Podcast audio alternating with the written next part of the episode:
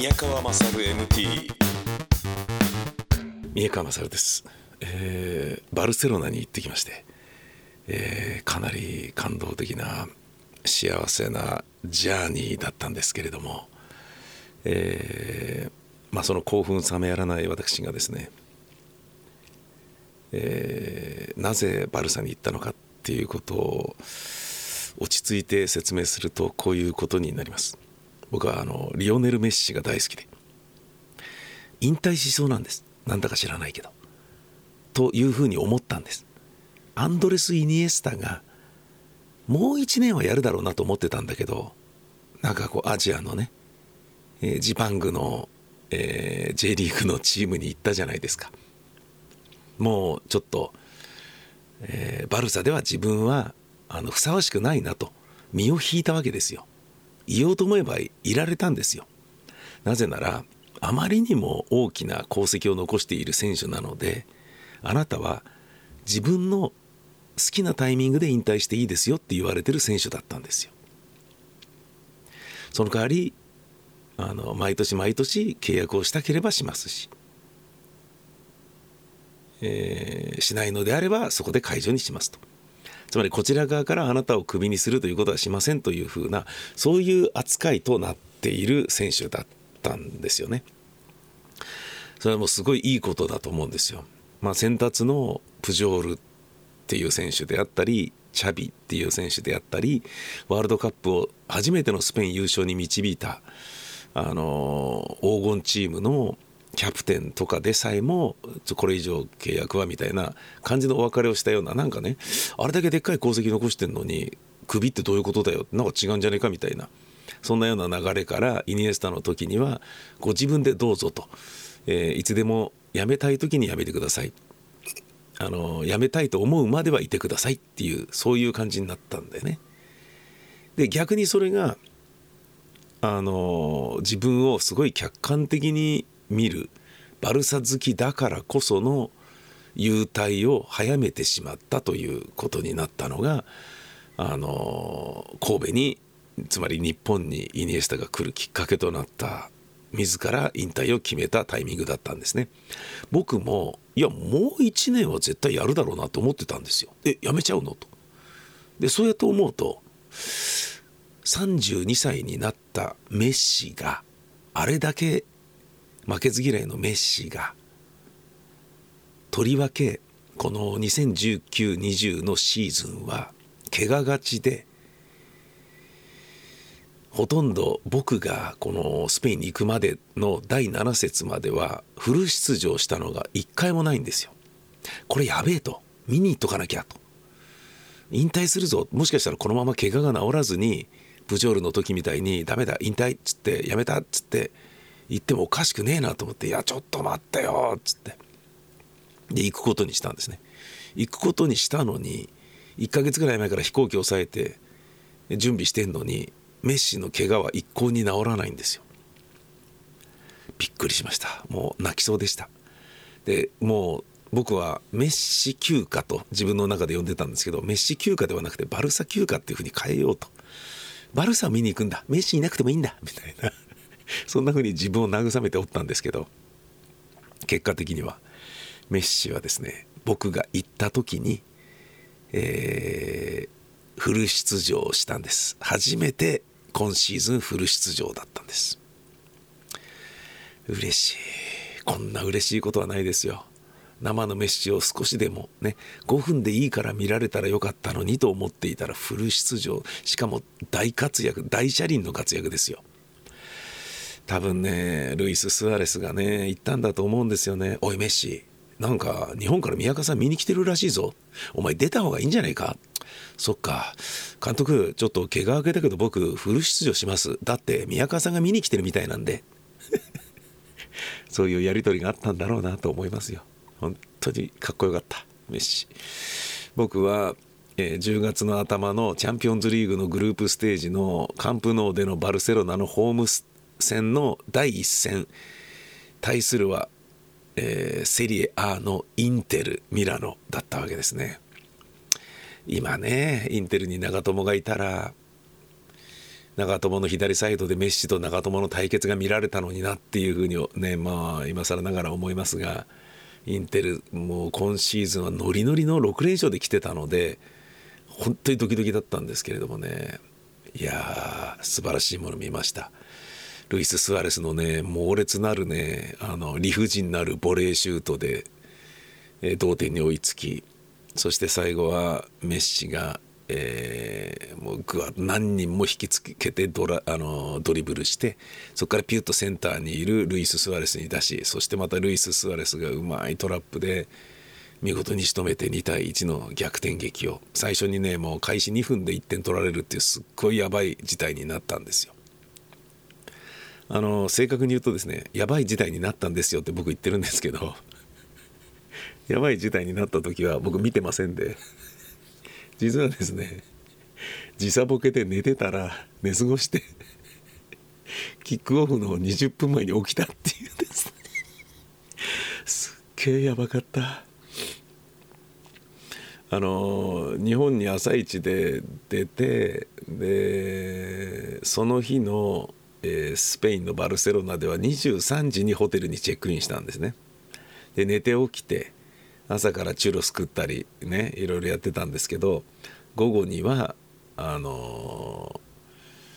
カンプノーに下見に行ってねあここかね。南蛮ゲートから入るっていうのもここかよし分かったぞっつって。でねまあ何日か帰る前にもう一回来るであろうお土産を買うバルサショップのね公式バルサショップですよ。もうそこにしか売ってないものとかありますから T シャツとか。そういうのを見てねどういうの買おうかなっていうのをま選んどいて。で一回宿に戻ってじゃあちょっと仮眠しようかなと。スペインだからシエスタだよななんつって寝たら 寝過ごしたっていうね。最悪だよ。最悪だよ。あの自分はですねあの目覚ましつけといたつもりだったんですけど、えー、午後5時につけたつもりが午前5時につけてて鳴らなかったっていうね。あれなんで鳴らないの？って気づいたら8時40分えーっつって9時キックオフじゃんっつってどうすんだよっつって慌てて乗ったこともないタクシーを捕まえて無理やり乗って「カンプノー」って言うと「C」っつってもうカンプノーってことはお前チャンピオンズリーグ見るってことだろうって分かったっつって。運転手さんはね張り切ってね急いでくれるんだけど大混雑になるんですよ。みんながカンプノに向かってるから10万人のスタジアムですからね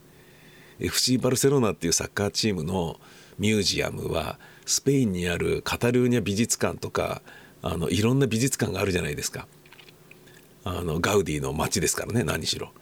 なんだけどその数ある美術館の中でダントツで入場客数が多いのが FC バルセロナのミュージアムらしいんですよ。もうそれぐらいの人気の観光名所としても本当にず抜けてるようなそのホームスタジアムカンプノーに、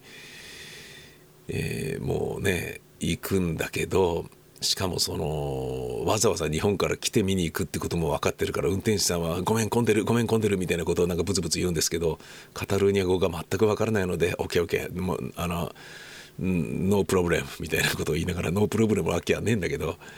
でねついに、えー、時間が来るわけですよ。キックオフの時間が。でタクシーの運転手さんが「ごめん俺も気になるんでラジオつけていいか？ごめんね」っつってつけるんですよ。したら「てててて」ってチャンピオンズリーグの曲がかかって「わー!」とかってなってて。もう泣きそうです。よ始まってる。っつってでも渋滞あともう少しなのに。って行った時にはもう前半の半分ぐらいはとっくに過ぎていてですね。あの1点が入った後だったってえーって。まあでもだから一番いいとこはね大逆転するところは見られたのでよかったんですけれども。でこれをですね、えー、ホテルに戻ってねよしじゃあ全部見るぞと思っていたんですけれど見ることができなかった。あの DAZN に入ってるから、うん、ホテル帰りゃ見られるじゃないかと思ったんだけどスペインで DAZN を開くとスペインの DAZN が開かれるんですよね。DAZN ES が開かれるわけですよ。 DAZN .jp じゃないんですよ。これどういうことかっていうとですねまあだから IP アドレスで場所が限定されるから日本は、えー、リーガの中継権を DAZN が独占で買ってるけどスペインはもう普通の民放のテレビがディレク TV とかまあ、スポルトとかかな？分かんないけどまあもうねあの大人気のスポーツですから中継してるわけですよ。生中継してるわけですよ。普通のテレビが。だから DAZN の中に入ってないんですよ。で見られないんですよ。え？何これ？見られない？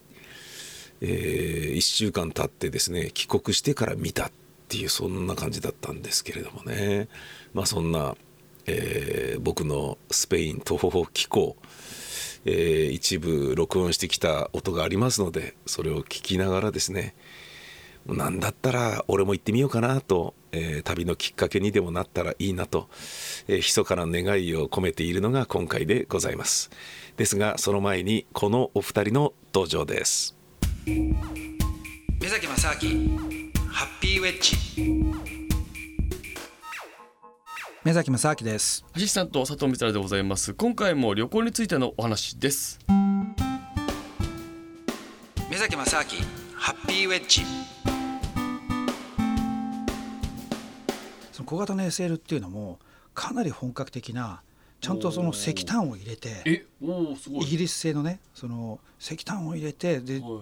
ちゃんとあのビーとかって音が鳴って普通にあの蒸気を出しながら走っていくやつなんですよ。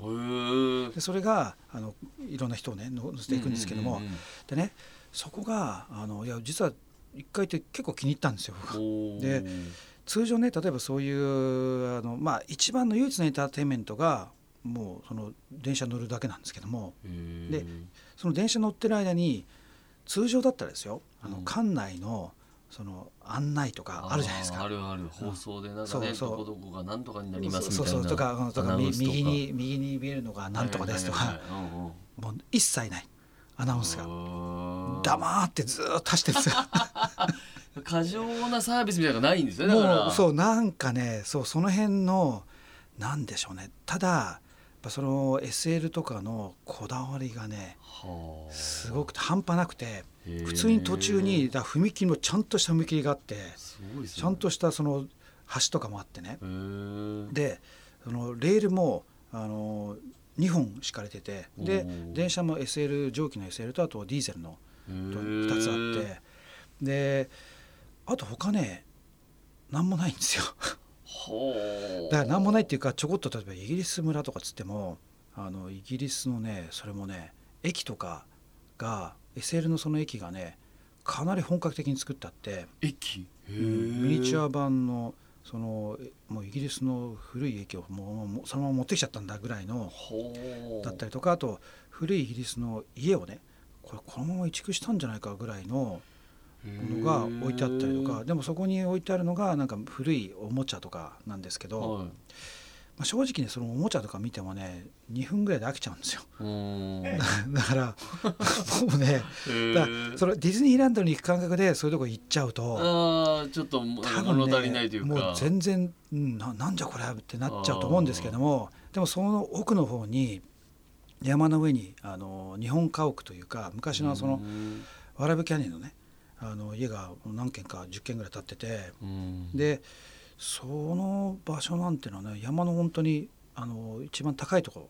なんですよ、うん、だから当然あのその周辺って何もないからすごい静かだし、うん、だって走ってるのはその SL ぐらいしか走ってないから。でも SL のもう下の方とか音聞こえないんですよあんまり。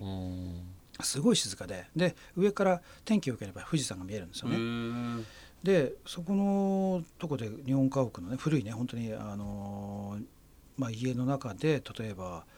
えーと、和紙を作る体験とかちょこっとしたのがあるんですけど、はい、でもあんまりねその体験云々よりもなんかそういう場所ですよね場の雰囲気っていうかなかなか結構ないんじゃないかなと思って。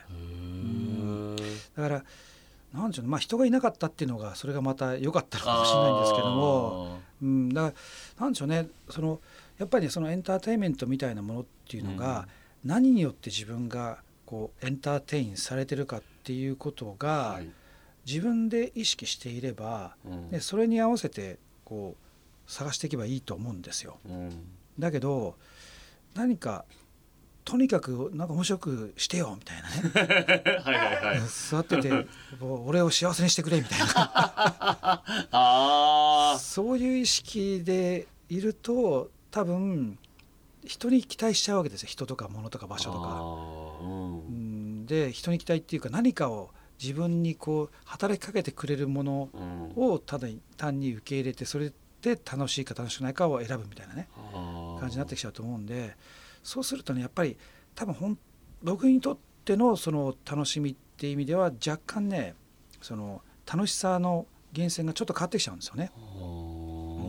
るほどねだからやっぱりねあくまで自分基準だと思うわけですよ。うん自分の感性であり自分の感覚でどう判断するかでうんでそれによって楽しき楽しくないってことを探せばいいだけであって、うん当然ガイドブックとかも一つの参考にはねなるんですけど、うん。でも結局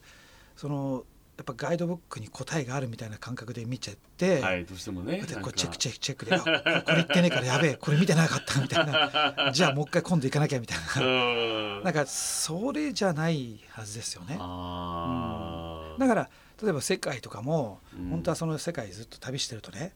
じゃあそのうち全世界を制覇してやろうとかなんか変な妄想って出てきちゃうわけですよ。ああなるほどね、うん、まだまだあそこも行ってねえしみたいな。でも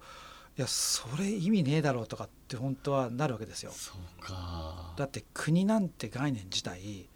近代の国家が勝手に線引いて適当に作ってねここだ国だとかやってるとこたくさんあるわけですよ。うん。そんなのばっかりなんだからそれのためだけにその勝手にね近代、うん近代の人たちがこう線引いたこれになぞられた、うん。そのシナリオで今をこうねうん言ったところで、実はねそれも単単にやられてるだけですよね。はあ、だから例えばあとそういうね旅とかすると危険なこととかね危険じゃないかとかよく言われるわけですよ。まあそうでしょうね。どうしてもね、で例えばついこの間もね僕スリランカ行ってきたんですけど、でやっぱスリランカってあのー本当でちょっと前にかなり大きなテロがあっ、してたね。うん、で実はねあのテロがあるまでは、えっとほぼね10年近く一切テロがなかったんですよ。でその10年近くそのテロがなかった前までは、えーずっと何十年も内戦があったんで、もうテロだらけだったんですよ。うん。でそれが内戦が終結してでやっと平和が訪れた訪れたということでその本当に経済的にもものすごい発展をしていて、うん。でで人々もね非常にあの、まあ、フレンドリーな人たちが多いんですスリランカは。で僕も気に入って行ってたんですけども、うん。それが、えーもうかなりの数何百人って多分死んでますよね。うん。でそれも一箇所じゃなくじゃなくて、えー、と外国人とかが、えー多く集まるところが、えーあえてターゲットになってるんですよ。うんで実はねあそこターゲットになったところほとんど僕行ったことある。もうそその例えばレストランで爆発したレストランとかねはい僕行ったことありますしあともう一箇所の爆発したホテルとかもしょっちゅうなんかミーティングとかでよく行ったとこだったし。だからやっぱり、あのーそれまでのね、あのーなんか外国人に対するターゲットっていうのはほとんどなかったのに初めてそういうことが起こったんでかなりその外国人の観光客も減っちゃったし経済も一時期、まあ、麻痺状態になったうん麻痺状態にはなったんですよ。ででそういう場所にじゃあね、あのー何ヶ月経ったからじゃあ大丈夫だっていうふうに判断するかどうかってあると思うじゃないですか。でやっぱりそういう時にやっぱ僕はまず最初にあのもうなまあその現地の人と話をしてね聞いてみることだと思うんですよ。うんで今どうなのと。でそしたら例えば何か起こった時ってその外から見てるといやこの場所まずいだろうと思うんだけども、うんでも起こったところでそこには人がいてうん普通に生活してるわけじゃないですか。そしたらその人たちっていうのはなるべく普段の生活に戻ろうと思って、うん一生懸命こうねはいやるわけですよ。うん。で当然当時は本当にテロが起こった瞬間はもうねその後1ヶ月ぐらいみんな学校とかに行かなかったらしいんですよね。やっぱ学校がターゲットになるかもしれないと思ったら親がもう学校に子供を出さないと。そしたらじゃあ学校もじゃあ生徒来ないからじゃあもうなしってなって1ヶ月ぐらいずっと学校ななくなっちゃったりとか。へそういうことがあったらしいんですけど今はまあだんだん時間とともに解決してきたんですけどもでそうすると現地の人と話してたらいやもう全然大丈夫だと。でセキュリティも、えっと、それまでは例えばホテルに入る時とかセキュリティチェックって全然なかったんですよね。うんでもこれよく考えてみたら日本だって今ないじゃないですか。そうですね。日本でホテルとかレストラン入るときに金属探知機でチェックしてるレストランホテルって一個もないですよね、はい。だから当然同じことがスリランカでもねそれまでは金属探知機なんか一箇所もなかったんですよ、ん。でも今は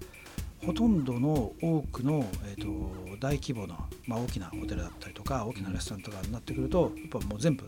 あるんですよ。へえ金属探探知機が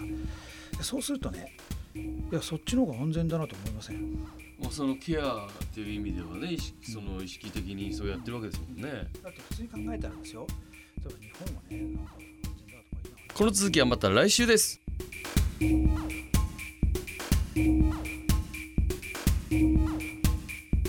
宮川勝 MT まず着いたホテルが、まあ、ホテルではなくてペンションというものでね、えまあ、ゲストハウスなんですけれどもペンションノルマっていうところでした、えー非常にあの質素であのー まあ私宮川の第一印象がそのまま言葉になっているのをちょっと聞いてみてくださいどうぞえーバルセロナに到着しました。えっ、とあのメッシを見たいがために、えーバルサの試合を見たくて、えー来たんですけれども、えーチャンピオンズリーグの試合をですね、あの結構いい席を取ってしまって奮発してしまったために宿は極めて質素なものにしようかなとえーいうふうに、えー考えて最初に泊まるバルサの、えーホテルはこういう感じのところです。あの刑務所みたいです。この何もない感じ。いいですよね。何の問題もないですよ。えー、何の問題もないですよ。東国とかではないですよこれは。はい。いいんです。サッカーさえちゃんと見られれば。はい。でとはいえ夜中に着いたとはいえお腹が空いていたので眠れなかったのでまあ長旅で飛行機の中でも割と寝たりもしていたので、えーちょっと朝まで何も水とか用意しないで寝るのはちょっと危ねえなってことで、えー夜中街に繰り出すんですね私宮川一人で。大したものを見つけることができずにあのグラシア地区だったんですけれどマクドナルドに結局行き水を買って、えーそしてスペインのバルセロナのマクドナルドはですね、えーガスパチョを売ってましたね、えー瓶に入ったやつが。おすっげえそれがね意外とうまいんですよね。いいじゃんこれ。っていうグビグビ飲むような感じのガスパチョ。これおすすめですね。うん。でまあ帰ったんですね。で帰る時に、えーまた今から帰りますみたいなことを言ってる私がそのペンションノルマに入って、えどこまで階段登るんだっていう上の方までエレベーターなしで上がっていく苦しんでる様子お聞きください。どうぞ。えーマクドナルドで水を買って、えー帰ります。えっ、とまたあの刑務所のようなですね、えーペンションノルマに、えー帰ることにします。ちょっと,、えーと階段を結構登るので大変なんですけどね。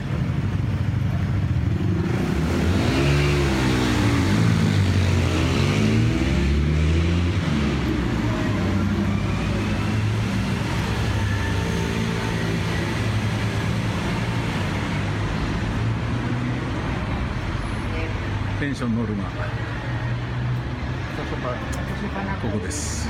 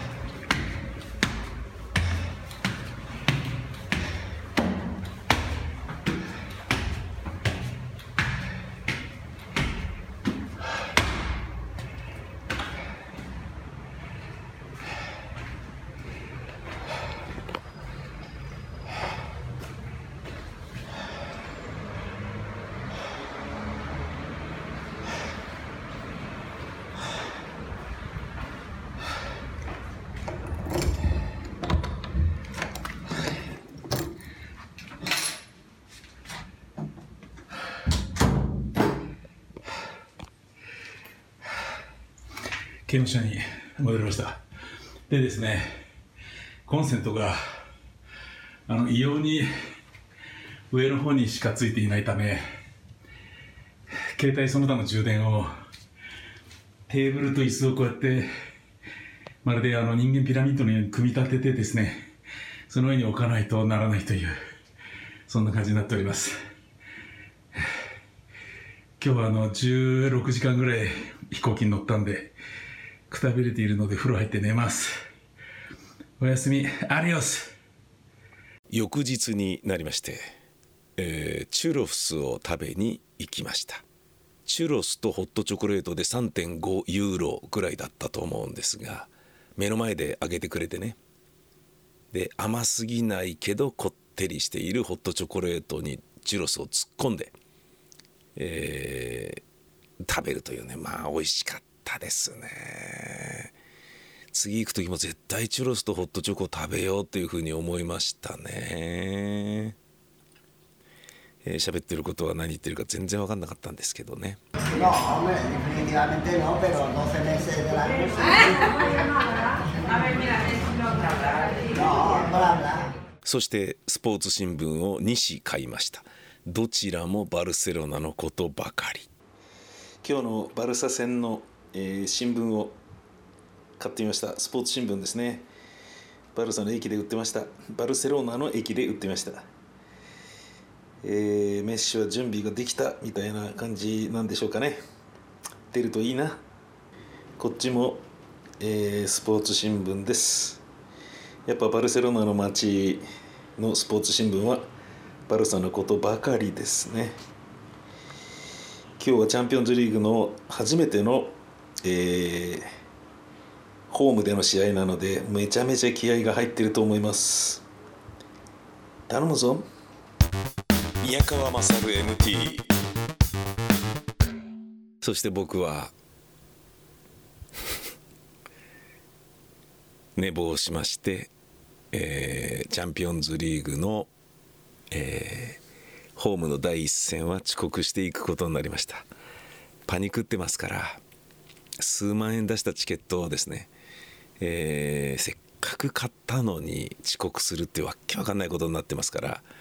あのー自己嫌悪もあって何の録音もできていないというそういう状態です。